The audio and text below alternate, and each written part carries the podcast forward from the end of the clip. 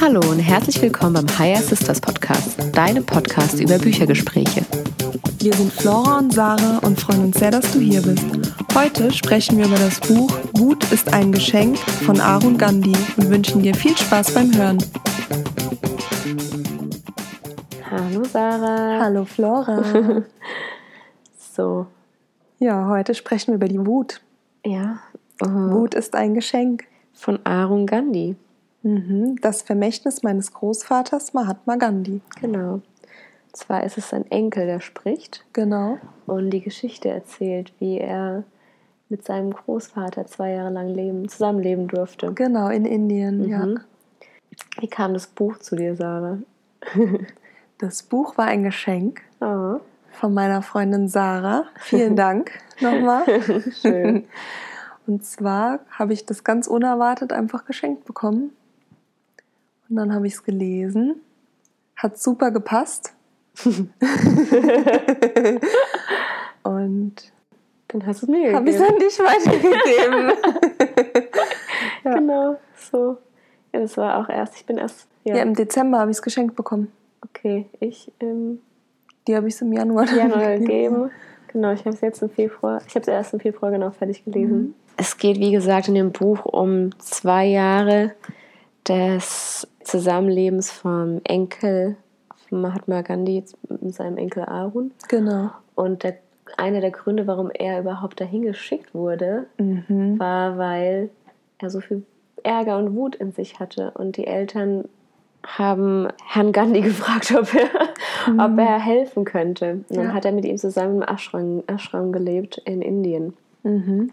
Und ganz viele Lektionen gelernt. Also das Buch ist aufgeteilt in verschiedenen Kapitel, mhm. Kapiteln und jedes Kapitel ist, gibt eine Lektion mit. Genau, das stimmt, ja. Also in Lektion 1 ist Wut ist ein Geschenk.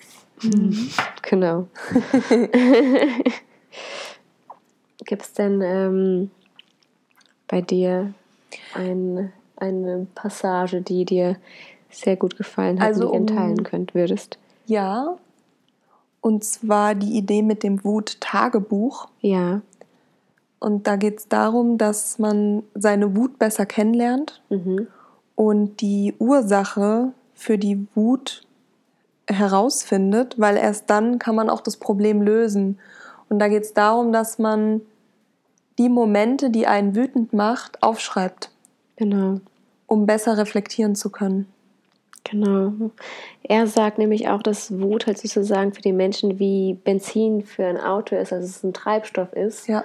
Und man kann, also es gibt einem eine Motivation, vielleicht also die Energie zu nutzen und die für etwas Gutes oder Gerechtes für die Welt einzusetzen. Mhm.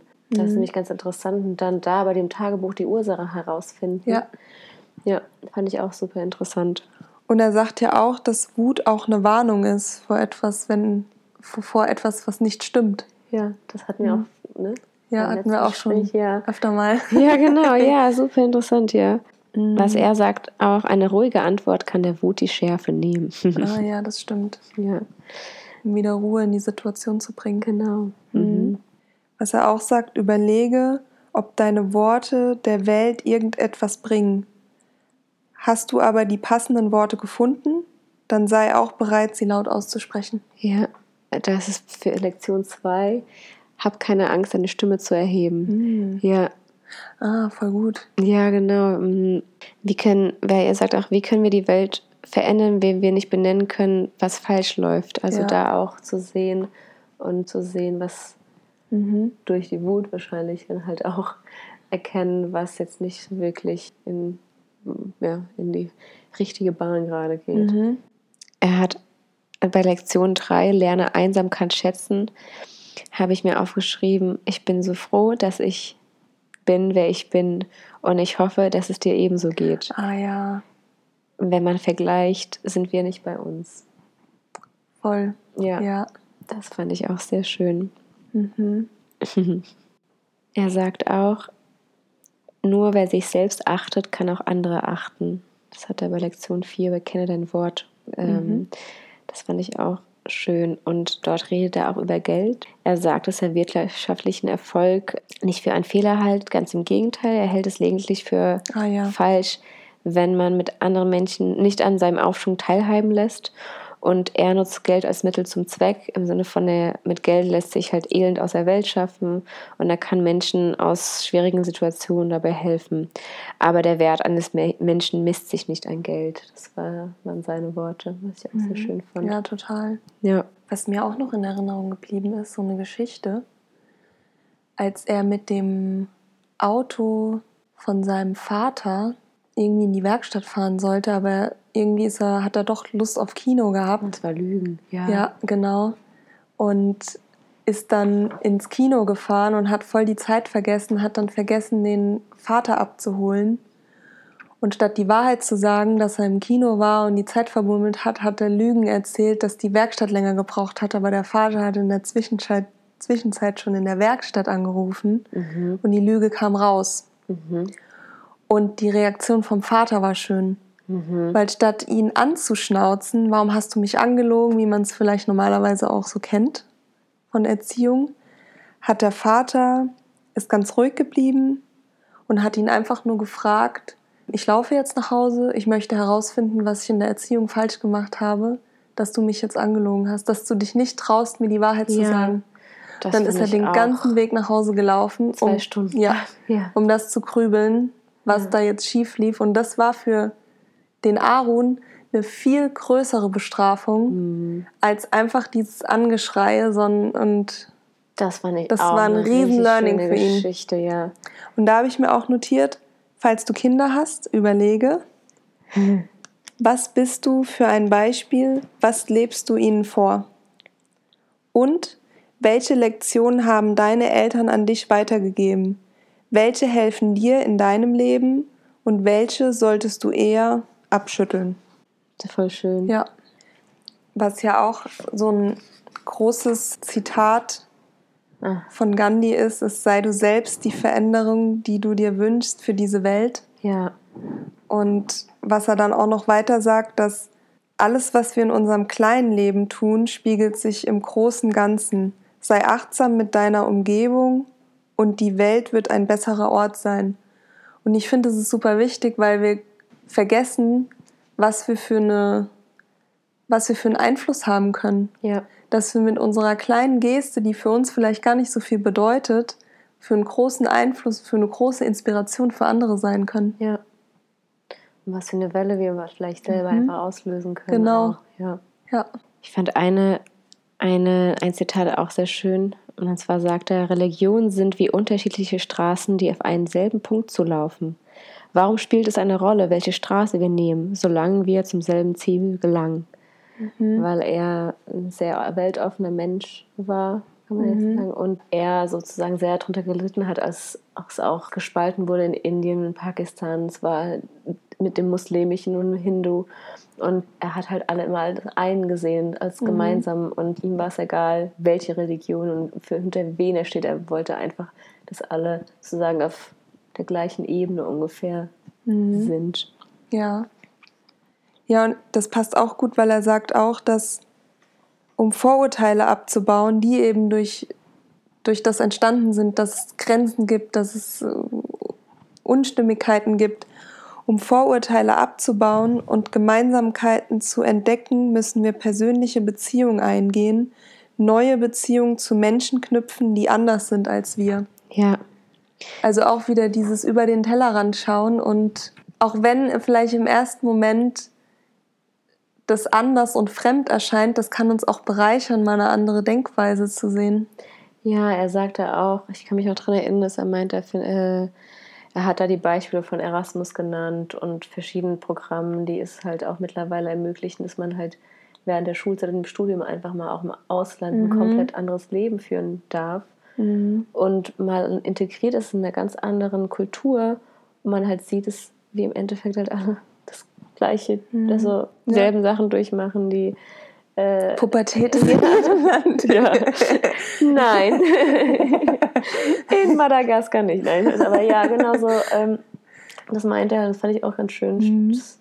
Das kann ich für mich halt auch nur auf jeden Fall auch ähm, Ja. ja. unterstreichen, dass, dass Amerika, Mir, ja, Amerika hat einen der Startschuss. der Startschuss, um mal zu sehen, ja, Mhm. einen allein schon alle Vorteile. Ja, definitiv. Amerika war für mich auch, wir waren beide ein Jahr in Amerika. Genau. Das war für mich auch ein, ein Öffner. Ja, voll. Ja, Noch so schwer es war am Anfang, fand ich, muss ich sagen. ja definitiv. so schön, haben so schöne Sprachliche Barriere und Boah, mein Englisch war so schlecht. ja und auch so man ist alleine in der Pubertät Ja. ein Jahr irgendwo auf einem anderen Kontinent und das erste Mal auch auf einem anderen Kontinent Ja. war es für mich Ja, für mich auch. und dann mit dem Schulenglisch. Hello. Can I have a rubber? Ja. Okay. Ja, schön. Ja, Kleiner Schwenker. Auf jeden Fall fand ich es echt schön. ja, er sagt, ein Gramm Praxis ist oft mehr, Ja. mehr wert als tonnenweise Theorie. Da musste ich lachen, Sarah. So viel, wie viel aufschreiben. Wobei, wenn ich mir überlege, unser Podcast, das ist ja auch Praxis, stimmt. das ist das beste Beispiel, dass Ja. wir Stimmt, auf, allerdings. wir haben Lust auf Umsetzung. Ja. True that. Ja. er sagt auch noch, wenn wir die Welt verändern wollen, müssen wir uns selbst ändern. Ja. Wenn wir eine friedliche Welt wollen, müssen wir den Frieden in uns selbst finden. Ja. Gibt es sonst noch etwas, Flora, was du jetzt so an Zitaten oder an Geschichten für dich mitnimmst? Ich habe noch eine Geschichte, aber die ist mir schon wieder ein bisschen aus dem Kopf, die mit dem Stift und Ah Das war mit, ähm, ja, voll gut. ja, ich weiß aber nicht mehr ganz. Doch, ich kann mich erinnern. ja, ich kann mich auch noch erinnern, was war das? Es ging darum, Verschwendung ist Gewalt, war, glaube ich, die Ja. Lektion. Und Ja. zwar wollte Aaron, hat einen kleinen Stift gehabt, einen Bleistift, und hat sich gedacht, oh, ich will eigentlich einen neuen, weil der war halt klein, er hat zwar noch geschrieben, aber ähm, er hat sich dann gedacht, hm, eigentlich will ich einen neuen haben und hat ihn einfach auf der Straße weggeworfen. Und dann ist er zurückgekommen äh, nach Hause zum Mahatma und hat gesagt und hat gesagt, dass sein Stift, äh, ja, dass er einen neuen braucht. Und hat er gemeint, hey, du, hattest doch erst einen Bleistift. Also ja, aber der hat nicht mehr geschrieben. Und dann hat er ihn, glaube ich, erstmal, ich weiß nicht, ob er ihn erstmal angelogen hat. Und dann hat er gemeint, ja, aber der war nicht mehr, der war nicht mehr gut genug.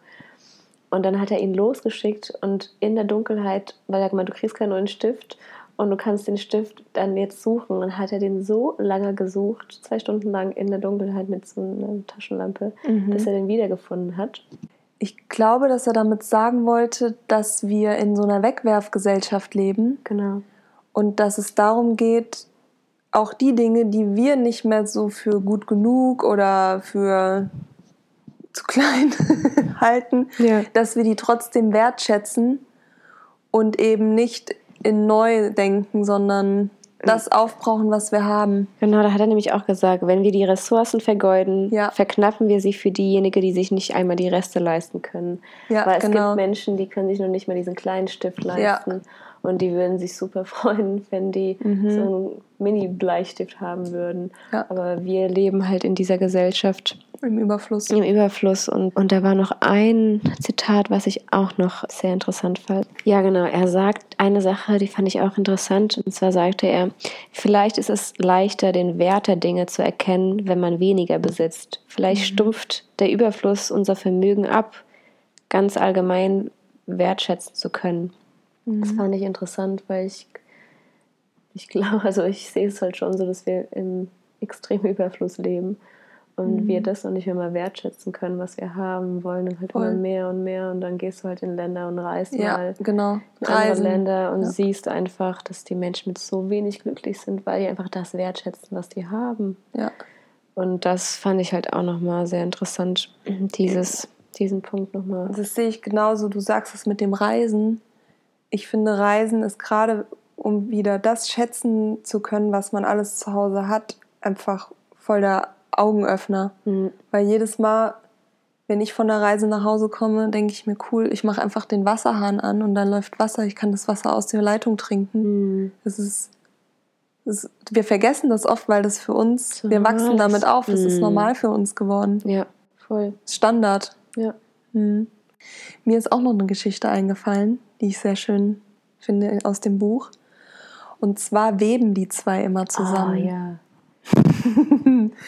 Und eines Tages hat Mahatma Aaron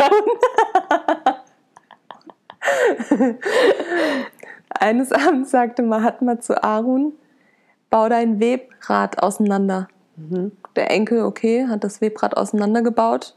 Und dann sagte der Großvater äh, Mahatma, ja, web jetzt. Und der Arun sagte, ja, wie soll ich denn weben, wenn mein Webrad auseinandergebaut ist? Ja, dann baust wieder zusammen. also hat es wieder zusammengebaut. Aber der Großvater hat ihm ein entscheidendes Teil, was er zum Zusammengebauen, Kleines. ein kleines entscheidendes Teil, was er zum Zusammenbauen gebraucht hat, weggenommen. Ja. Und dann konnte der Aaron das nicht bis zum Schluss zusammenbauen. Und dann hatte er gemeint, ja, jetzt kann ich trotzdem nicht weben, weil dieses kleine Teilchen eben noch fehlt.